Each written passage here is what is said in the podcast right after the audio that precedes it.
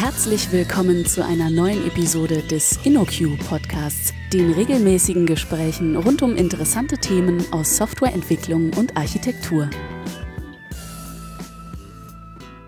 Hallo und herzlich willkommen zu einer neuen Folge des InnoQ Podcasts. Äh, ich bin Michael Fitz und unser Thema ist heute Spring und Spring Boot und dazu habe ich mir als Gast äh, den Michael eingeladen. Hallo Michael. Hallo Michael, mein Name ist Michael Simons. Schön, dass ich hier sein darf.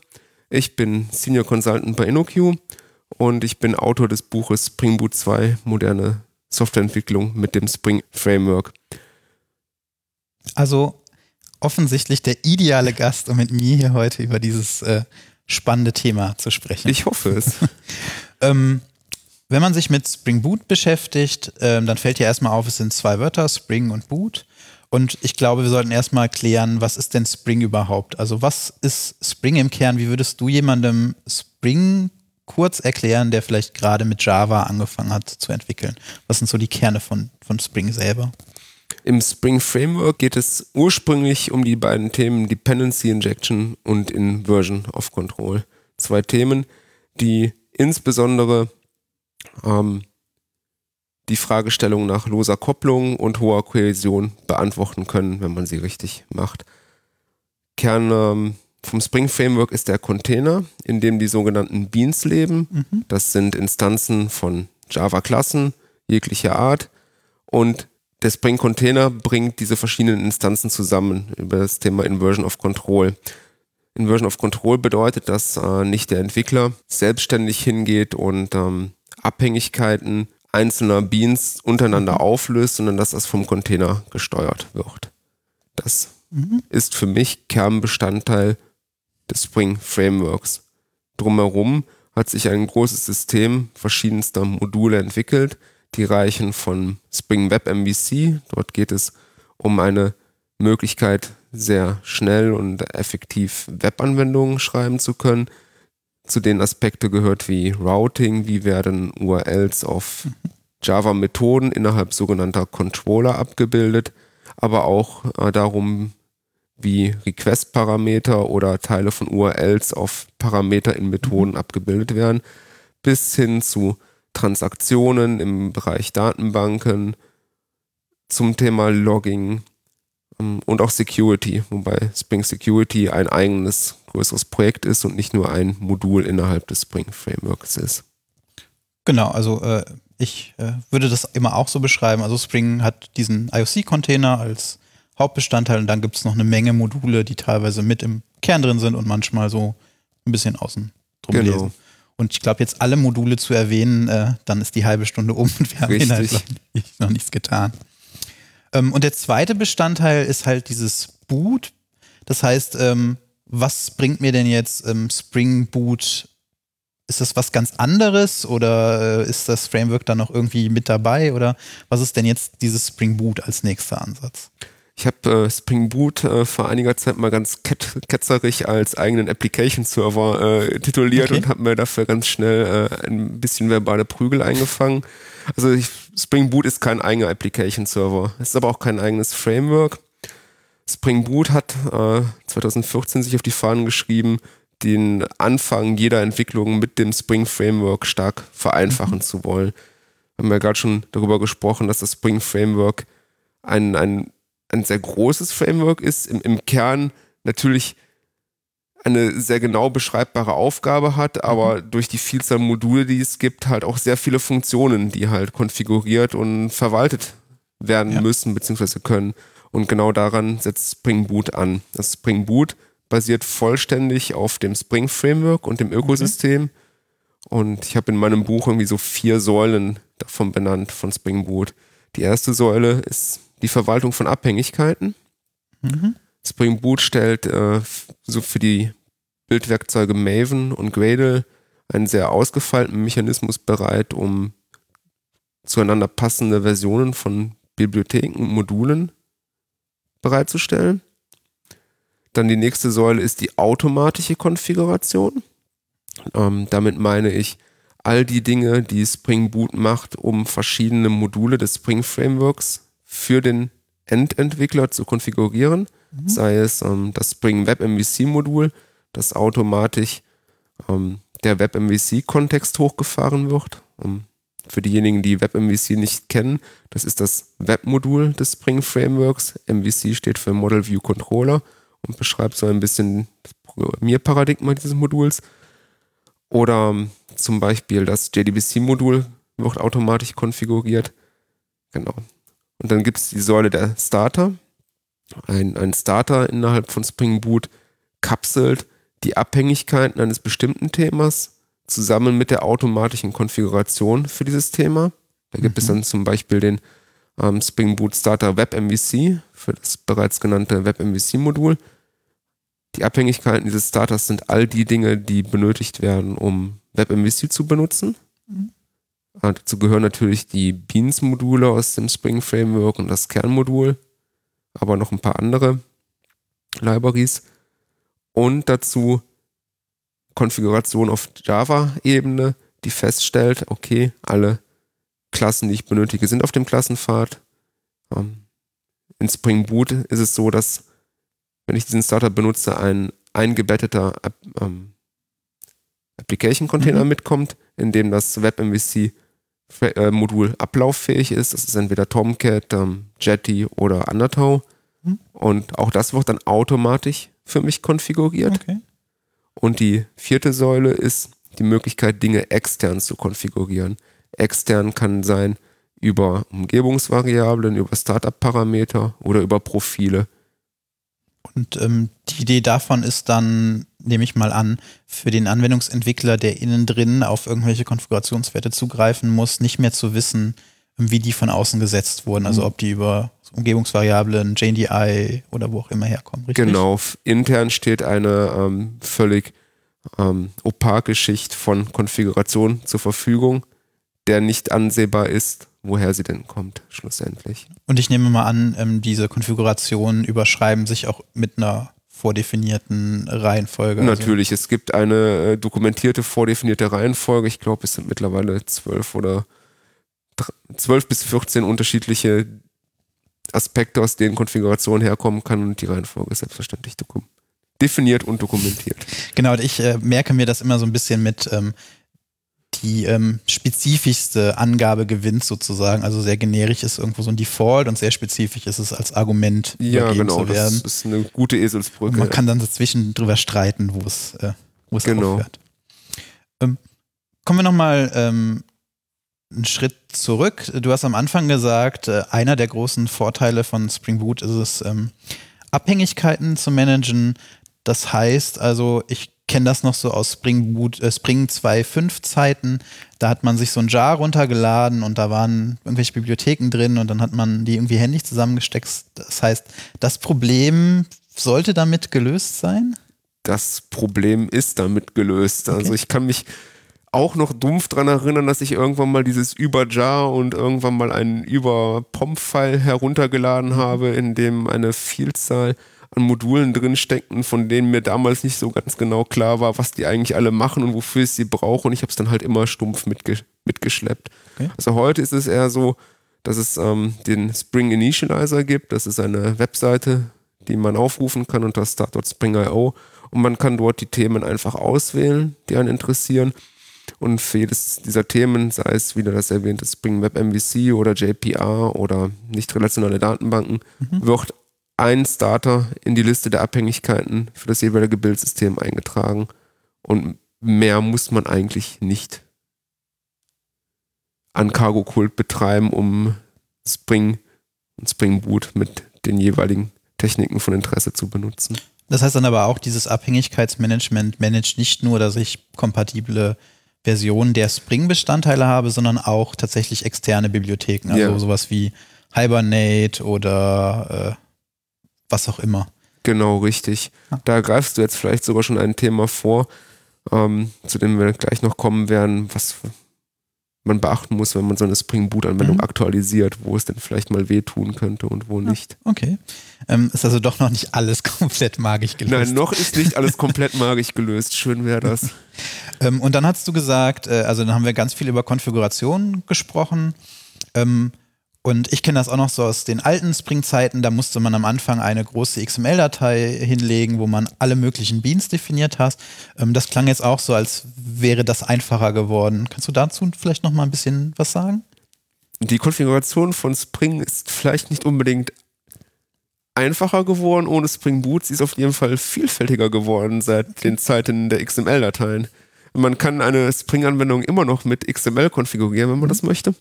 Man kann aber auch ähm, das Component Scanning benutzen. Das ist eine sehr implizite Form der äh, Konfiguration einer Spring-Anwendung. Dort geht man hin und annotiert seine ähm, Service-Klassen oder seine Klassen, die einen Service repräsentieren oder mhm. einen Webcontroller oder einfach nur eine generische Komponente mhm. mit verschiedenen Annotationen, sogenannten Stereotypen. Und der Spring-Container findet diese Klassen automatisch und instanziert okay. sie jeweils als Singleton für einen. Mhm. Das ist eine zweite Möglichkeit. Die dritte Möglichkeit ist eine Mischung aus diesem impliziten Mechanismus und einem expliziten Mechanismus per Java-Konfiguration. Okay. Dort kann man dann hingehen und Klassen mit dem Stereotyp add, add configuration annotieren und die Methoden dieser Klasse mit add-bean und diese add-bean-Methoden liefern dann explizite Instanzen der eigentlichen Service-Controller und was auch immer für Klassen. Okay, das heißt, im Grunde kann ich auch heute noch all diese drei Methoden benutzen. Genau. Äh, aber ich muss, wenn ich dich richtig verstanden habe, ja für eine Spring Boot äh, Abhängigkeit, äh, für eine Spring Boot Applikation überhaupt gar nicht mehr so viele Beans selber definieren, ähm, weil es da diesen Mechanismus gibt, der das irgendwie für mich automatisch tut. Genau, es gibt diesen Mechanismus, der, du hast es eben auch schon als Magie beschrieben, der von vielen Menschen als magisch bezeichnet wird. Mhm. In der Regel konfiguriert Spring Boot alle Infrastruktur-Beans für dich. Okay. Also du musst nicht hingehen und ähm, die Request-Händler konfigurieren. Request-Händler bilden beispielsweise URLs auf Methoden mhm. von Klassen ab. Das musst du alles nicht selber konfigurieren. Okay. Das macht Spring Boot für dich. Spring Boot richtet auch eine Datenbankverbindung für dich ein, wenn du den entsprechenden JDBC-Starter benutzt. Okay. Spring Boot richtet auch ähm, einen Hibernate Entity Manager für dich ein, wenn du nicht den JDBC-Starter benutzt, sondern den JPA-Starter. Okay. Deine eigenen Klassen jedoch, also Controller oder Services, die musst du immer noch in irgendeiner Art und Weise konfigurieren. Mhm. Ja, und äh, diese ähm, Starter, wie, wie erkennen die jetzt irgendwie plötzlich, dass ich doch JDBC benutze? Also, äh, was sind da so die Mechanismen, damit das denn funktioniert? Ähm, Starter wirken magisch, sind es aber nicht. Es gibt ähm, so etwas wie das äh, in Java eingebaute Service Loader SPI, mhm. eine Service ähm, Provider Interface. Ähm, diese Datei, das wird über einen Schlüsselwertemechanismus in einer Datei festgelegt, der ähm, diese Datei befindet sich in, in Startern in einem speziellen Verzeichnis im Meta-Info-Ordner eines, eines Jar-Files und dort steht unter dem Schlüssel Enable Auto Configuration der vollständig qualifizierte Name einer Java-Konfiguration. Okay. Und innerhalb dieser Java-Konfiguration stellen ähm, die Entwickler des, des, Spring Frameworks bzw. der Spring Boot Module halt fest, ob ähm, bestimmte Klassen aus Libraries auf dem Klassenpfad sind, ob bestimmte ah, externe okay. Bedingungen erfüllt sind, ob Properties gesetzt sind oder mhm. nicht und konfigurieren dann die entsprechenden Infrastruktur-Beans. Okay, das heißt, ich habe so eine ganze Menge an Mechanismen, um zu erkennen, ob, ob ich etwas automatisch tun soll. Und ich nehme mal an, als Entwickler hat man dann theoretisch auch die Möglichkeit, an vielen Stellen sich einfach einzuhängen genau. und es zu ändern oder sogar zu verhindern, genau. dass etwas passiert. Also du hast also, wir können in zwei Richtungen gehen. Dieser Mechanismus zu erkennen, ob ähm, Abhängigkeiten erfüllt sind, den können wir natürlich auch nutzen. Wir können eigene Starter für eigene Themen okay. schreiben, das geht natürlich. Und umgekehrt sind diese Mechanismen so widerstandsfähig, dass sie erkennen, wenn ich als Endentwickler automatische Konfiguration überschreiben will.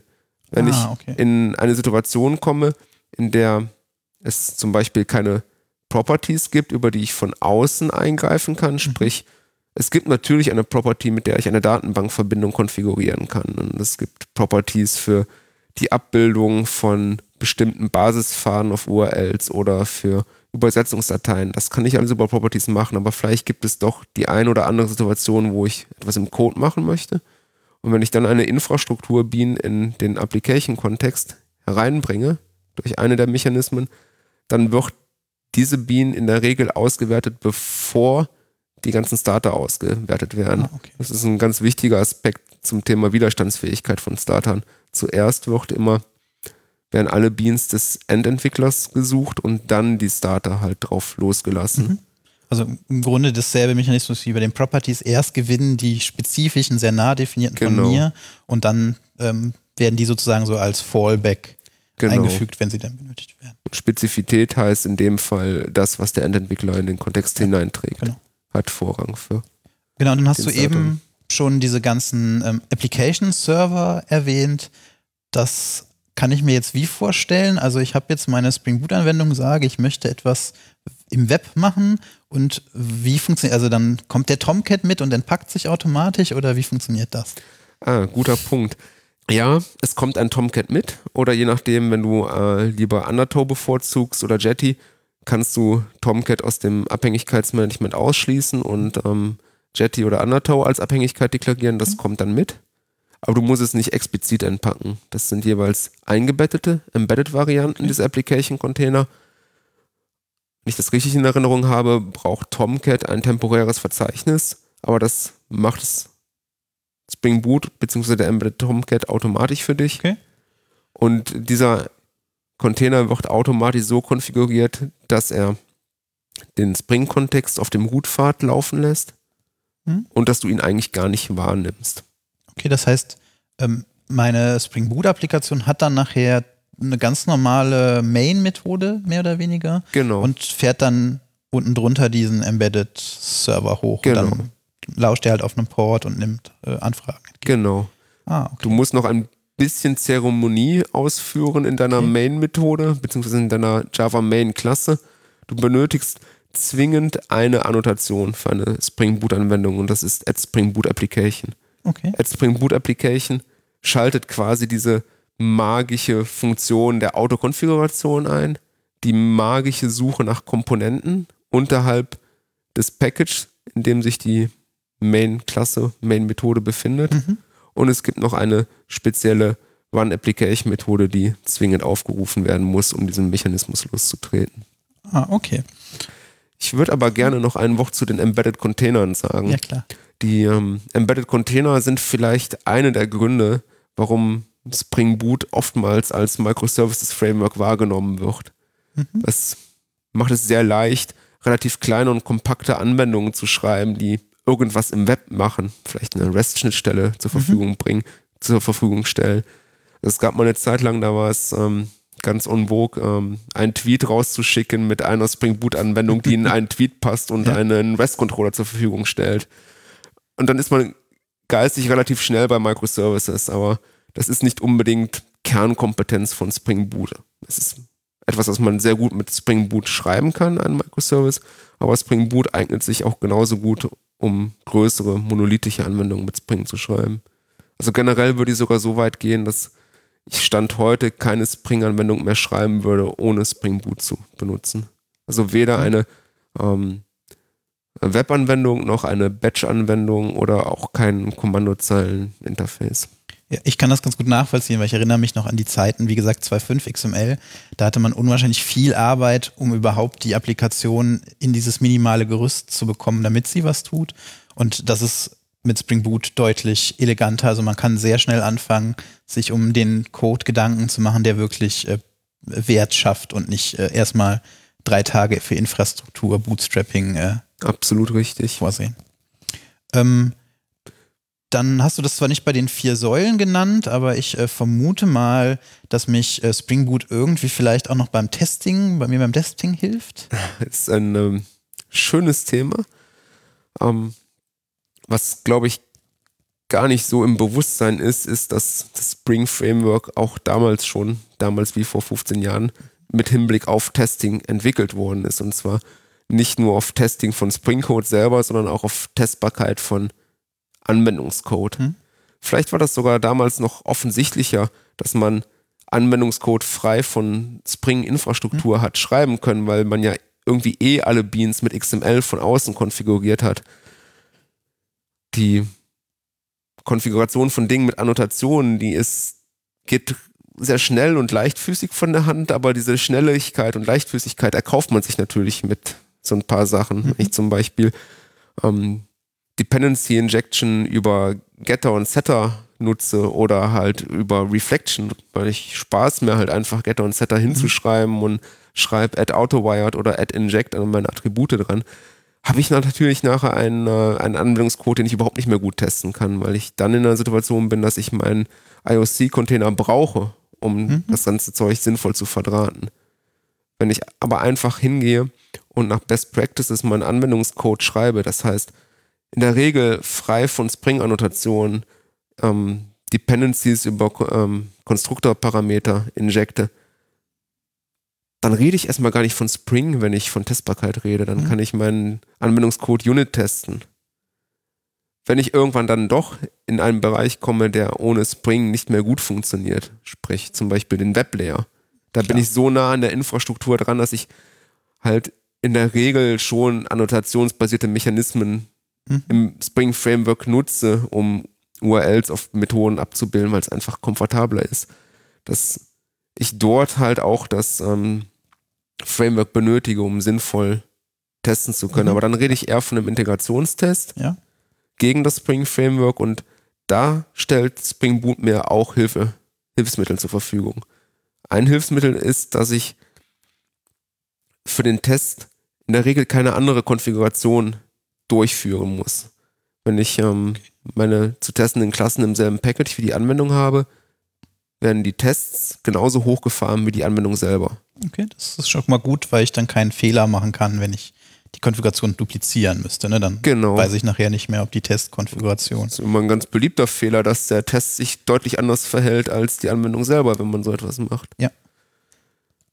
So, und in einer größeren Spring, Spring Boot-Anwendung kann das natürlich auch schon mal was dauern, bis so ein Kontext hochgefahren mhm. wird, vor allem wenn es halt der komplette Kontext in allen Schichten ist, sprich von der Datenbank über die Services bis hin ins Web. Und dort gibt es etwas, das nennt sich Test Slices, die horizontale Schichten meines Services explizit, meiner Anwendung explizit testen können. Okay. Zum Beispiel den Weblayer oder auch den Datenbanklayer, um von beiden Seiten zu kommen.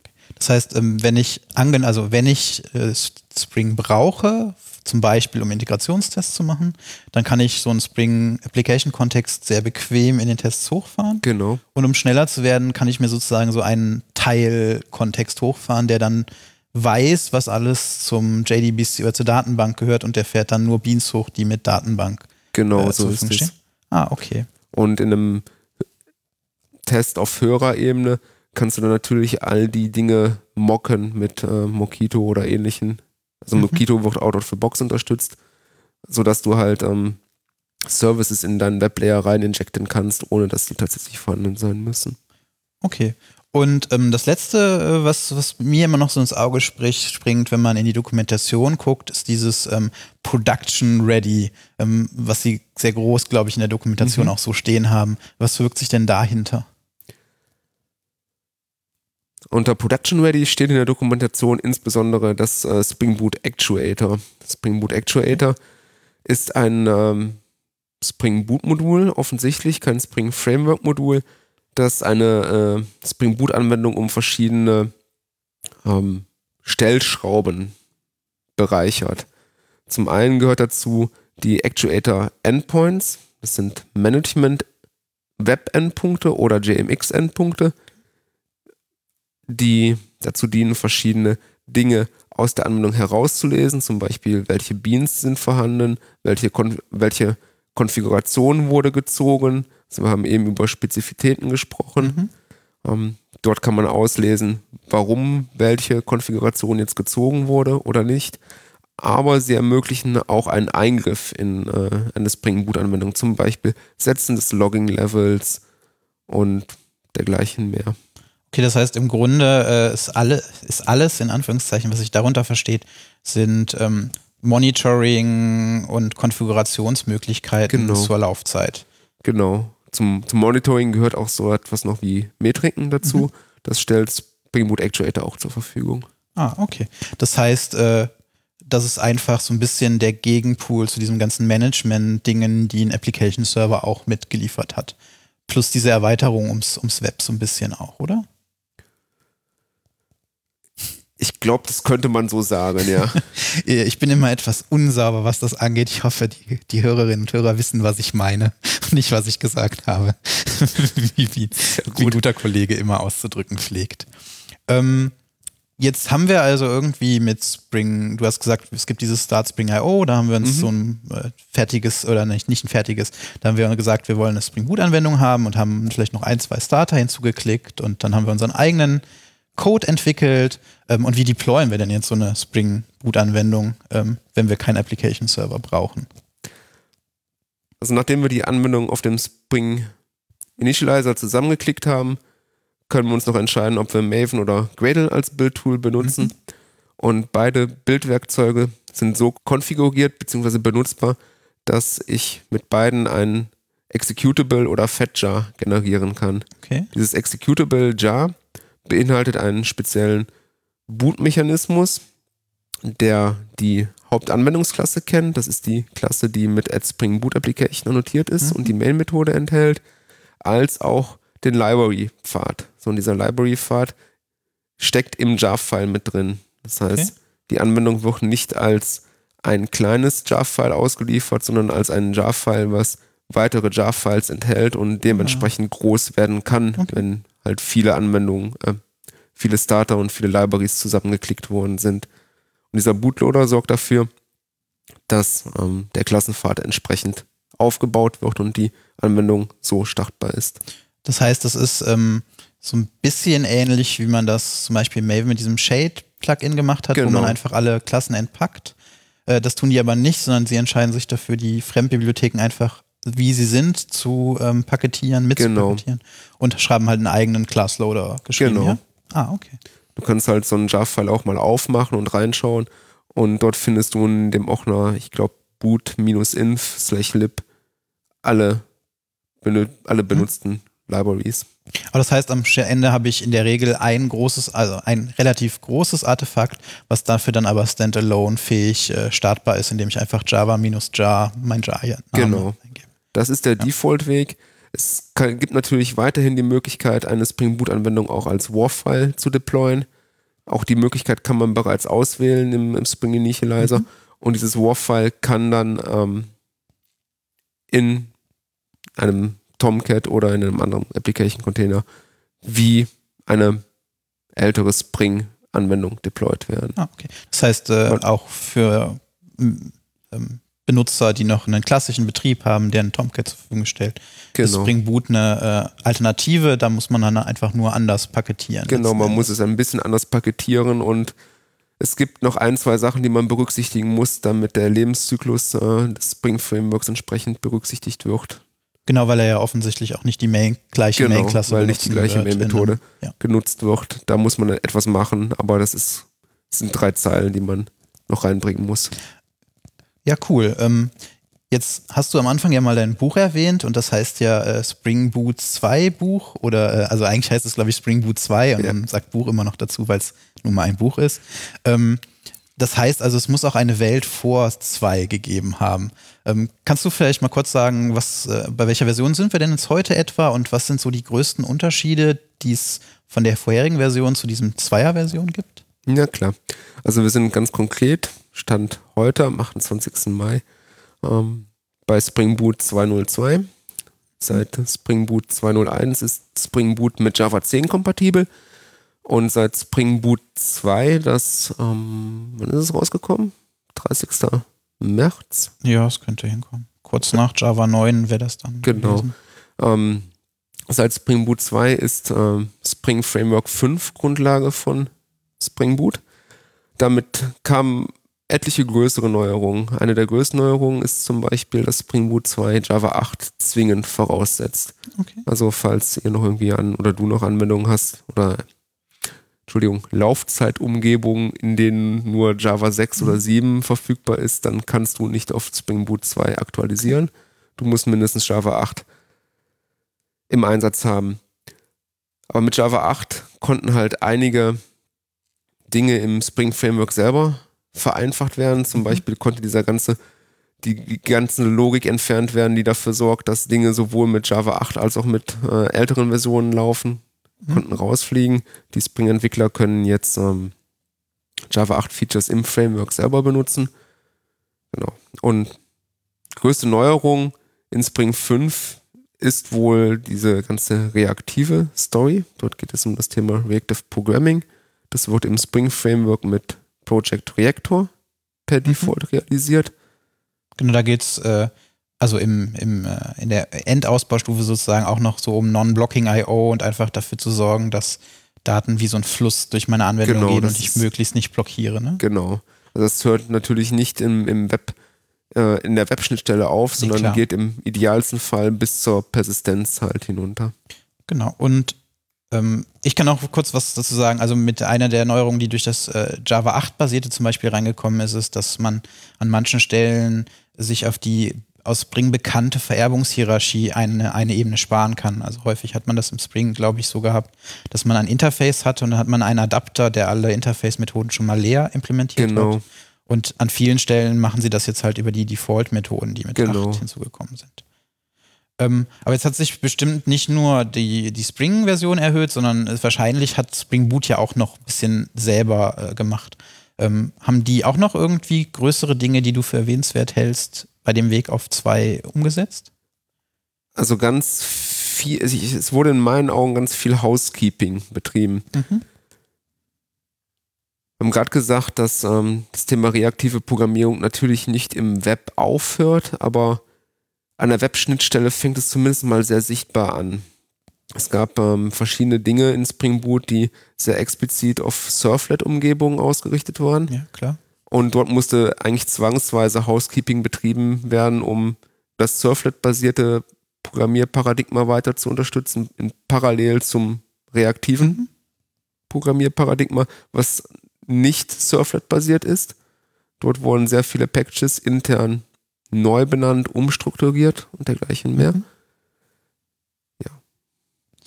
Ähm, und du hattest jetzt nochmal, ähm, wir hatten ja über Actuator gesprochen. Mhm. Ich glaube, da hat sich dann bei zwei auch nochmal eine ganze Menge getan, oder? Weil das ist ja auch so, ich sag mal, ähm, das äh, größte Spring Boot Kernmodul, wo noch viel Logik drin ist, außerhalb von Konfiguration und Default Properties, richtig? Das ist richtig. Genau. Ähm, erstmal haben sich Namen geändert. Es ähm, haben jetzt einige Endpunkte, haben auch dort, finde ich, bessere Namen bekommen. Der Trace-Endpunkt heißt jetzt HTTP-Trace. Autoconfig ist irgendwie Conditions geworden. Es gibt einen neuen Basispfad. Also vorher befanden sich diese Endpunkte alle unter der, der Root-URL. Jetzt befinden die sich unter slash actuator. Ah, okay. Genau, und was aber deutlich wichtiger ist, ist die Tatsache, dass Actuator jetzt technologieunabhängig ist. Mhm. Hm, habe ich den Spring Boot Actuator vorher benutzt, habe ich auch immer zwangsweise ähm, Spring Web MVC mit benutzen müssen, beziehungsweise Okay. zumindest auf dem Klassenpfad gehabt. Ja. Auch wenn ich eigentlich vielleicht meine Webschnittstelle mit JAX-RS realisiert habe, kam dann on top Web MVC. Beziehungsweise ich hatte Web MVC dabei, auch wenn ich äh, vielleicht gar keine Webanwendung gebaut habe. Ah, okay. Dort gibt es jetzt eine Abstraktion, die es halt ermöglicht, dass ich Actuator sowohl auf JAX-RS laufen lassen kann, auf einer Reakt in, in einem reaktiven Umfeld, weiterhin natürlich auf ähm, Spring Web MVC und auch im JMX-Umfeld. Davon merkt man in der Regel nichts, solange man nicht eigene Actuator-Endpunkte geschrieben hat. Ah, Wenn man okay. das getan hat, muss man die jetzt migrieren. Ja, okay. Ich meine, bisschen Migration ist, glaube ich, immer und ich meine auch gesehen zu haben, dass die Migrationsbeschreibungen zumindest da ganz gut sind. Die sagen einem eigentlich relativ Das gut, was man tun muss. ne? richtig. Was halt im Actuator sonst noch hinzukommt, ist das Thema Security. Und es ist eine ganz gute Überleitung zu ähm, Updates von, von Libraries. Aber zum ersten Mal Actuator Security, da wurde vorher relativ viel Aufwand und Magic betrieben, um diese Endpunkte abzusichern. Mhm. Sprich, dass dann das war Security in place, damit sensitive Informationen nicht an die Außenwelt gelangen. Ja, das gibt es in dieser Art und Weise nicht mehr. Mhm. Wenn ich jetzt Spring Actuator auf dem Klassenpfad habe, gibt es dafür nicht einen Mechanismus, der dafür sorgt, dass sie abgesichert werden. Den muss ich mir extra reinholen durch das Spring Security Modul. Okay. Die Spring Boot Actuator haben jetzt das Konzept von Enabled und Exposed.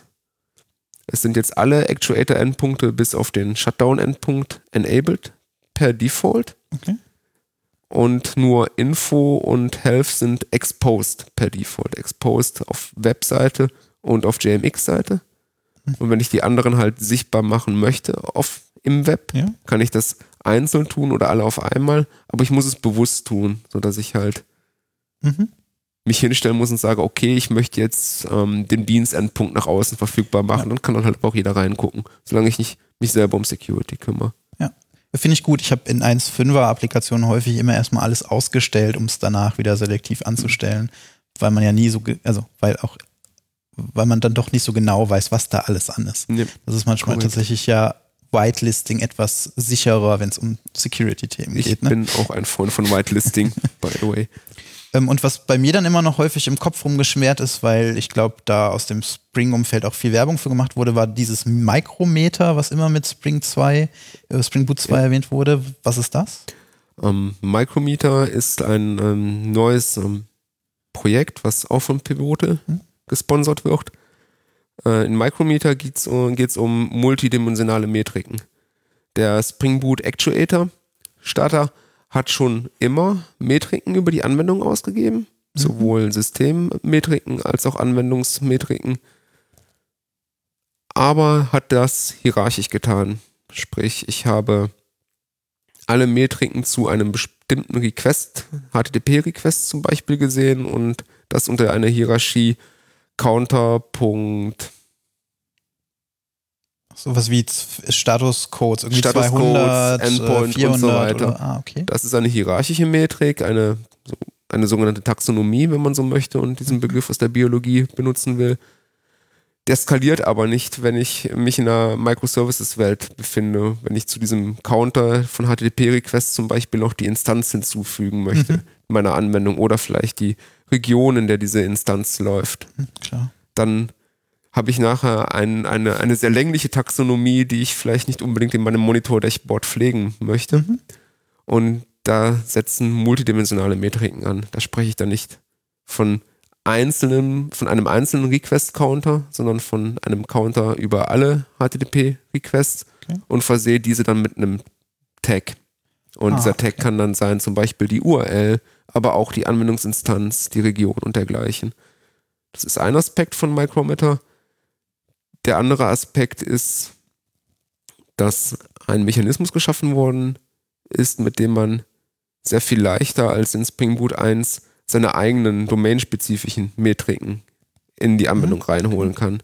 Zum Beispiel, wie viele Produkte habe ich in der letzten Stunde verkauft oder wie viele Kunden sind kurz vor Schluss in meinem Bestellprozess mhm. abgesprungen oder dergleichen. Da hat Micrometer viele Ideen von Drop Wizard Metrics aufgegriffen und ja. sie in einer Form bereitgestellt, dass sie sehr schön innerhalb einer Spring Boot Anwendung nutzbar sind, aber auch standalone. Sprich, okay. Ah, wenn ich das machen möchte, binde ich mich in meiner Domain-Logik auch wiederum nicht an den Spring-Kontext, sondern bleibe in Isolation und kann weiterhin in Isolation testen. Das heißt, äh, Micrometer ist erstmal eigentlich Spring und Spring Boot unabhängig weitestgehend genau. und ist auch irgendwie herstellerneutral, was das dahinter rangeht. Also so ein bisschen wie sowas wie dieses Simple Logging Facade. Genau. Ist da so ein bisschen die Idee von Micrometer? Genau, es ist also nicht nur Spring unabhängig, sondern halt auch ähm, Monitoring-System unabhängig. Man kann es ähm, für Monitoring-Systeme wie Prometheus, für Atlas die nutzen und dergleichen. Okay. Es ist ebenso Grundlage für den Matrix-Endpunkt im Actuator. Mhm. Auch dort ist ein Exportmechanismus in Gange. Aber das merke ich nicht als Benutzer dieses okay. Systems. Ja, das ist ja schon ganz cool. Das ist wieder eine Stelle, wo man sich weniger direkt an einen sehr speziellen Hersteller äh, koppelt. Man koppelt Richtig. sich natürlich jetzt an dieses Micrometer-Produkt. Genau, richtig. Aber das ist ja auch Open Source und äh, Ja, aber da gilt es gleich wie für, für, für an vielen anderen Stellen. Solange ich mich nicht dazu entscheide, wirklich alles selber zu machen, muss ich mich an irgendetwas Ja, binden. Ähm, und dann bin ich ja häufig auch noch mit so mit Themen mit, mit auf Sprachebene unterwegs. Ähm, jetzt weiß ich nicht, ähm, Kotlin ist total im Kommen. Wir haben Mhm. jetzt Java 9, wir haben auch schon Java 10, im September kommt Java 11. Ähm, was ist da so ein bisschen die Idee oder gibt es da äh, Einflüsse, die Spring Boot treffen?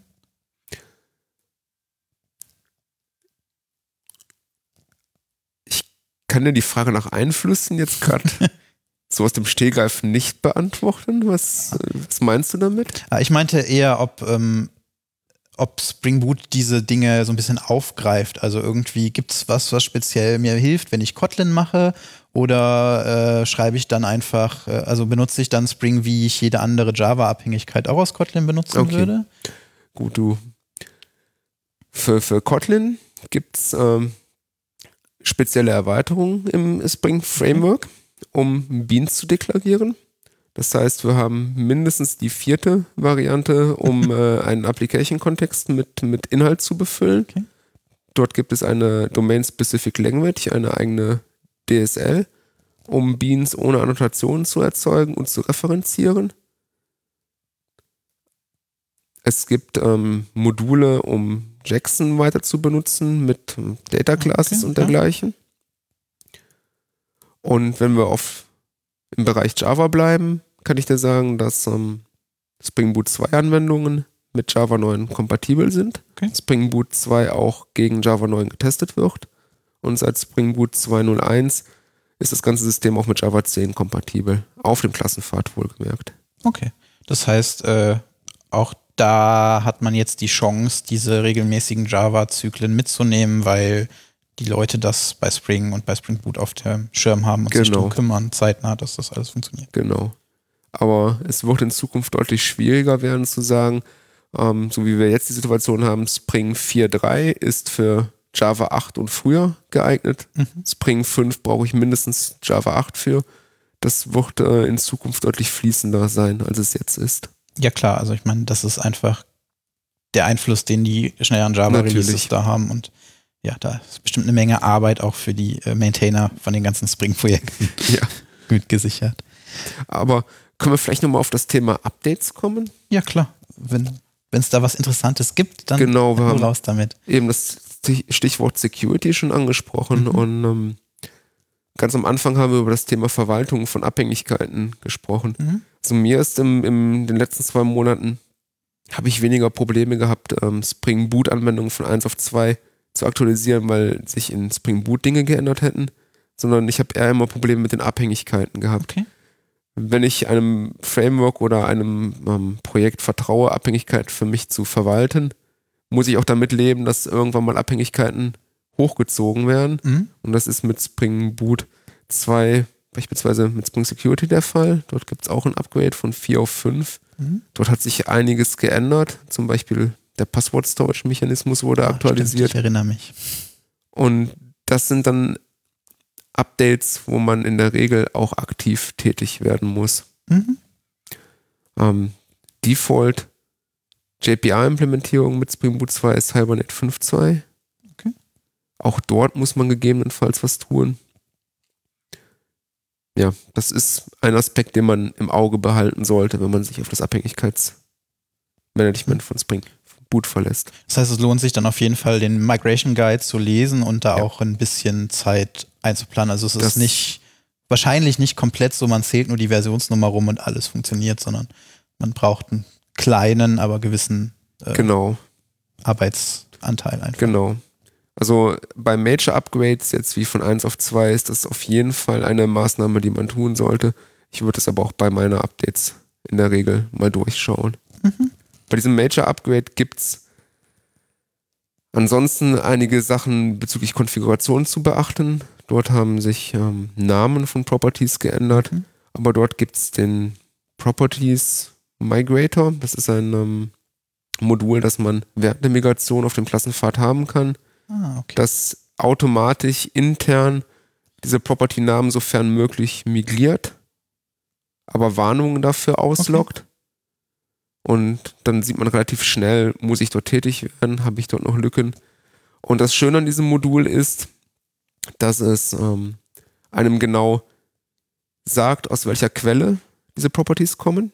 Das heißt, es Ah. guckt nicht nur auf irgendwelche Dateien, die Ja. vielleicht Teil des Artefaktes sind, sondern schaut die Situation an, wie sie beim Start der Anwendung ist. Mhm.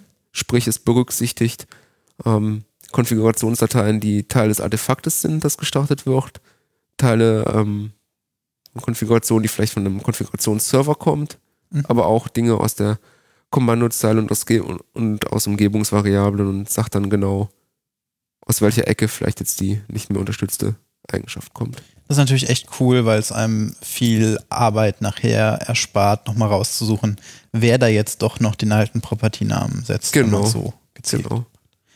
Gut. Ähm, dann möchte ich mit der simpelsten Frage des Tages beenden. Ah, okay. Und die haben wir im Vorhinein schon mal so ein bisschen besprochen. Und zwar die Frage, ähm, wie viel Spring muss man denn jetzt deiner Meinung nach können oder kennen, um Spring Boot benutzen zu können? Weil beides greift ja irgendwie ineinander über und wahrscheinlich kann man da jetzt auch unterschiedlicher Meinung sein, aber es geht einfach nur mal darum, was so deine, deine Meinung dazu ist. Mhm. Man kann den Spring Initializer benutzen, um sehr schnell skalierbare Hello World Anwendungen zu schreiben. Okay. Also man ist sehr schnell an einer Stelle, wo man eine ähm, reaktive, nicht blockierende Anwendung hat, die halt aus ähm, einem Data Store, der halt auch non-blocking adressierbar ist, wie zum Beispiel Mongo, Mhm. irgendetwas ausliest und als REST Shell zur Verfügung stellt. Ja. Dafür muss ich kaum Spring können. Dazu muss ich nicht wissen, äh, wie der IOC-Container funktioniert. Ich muss auch nicht unbedingt eine Ahnung von Dependency Injection haben. Ja.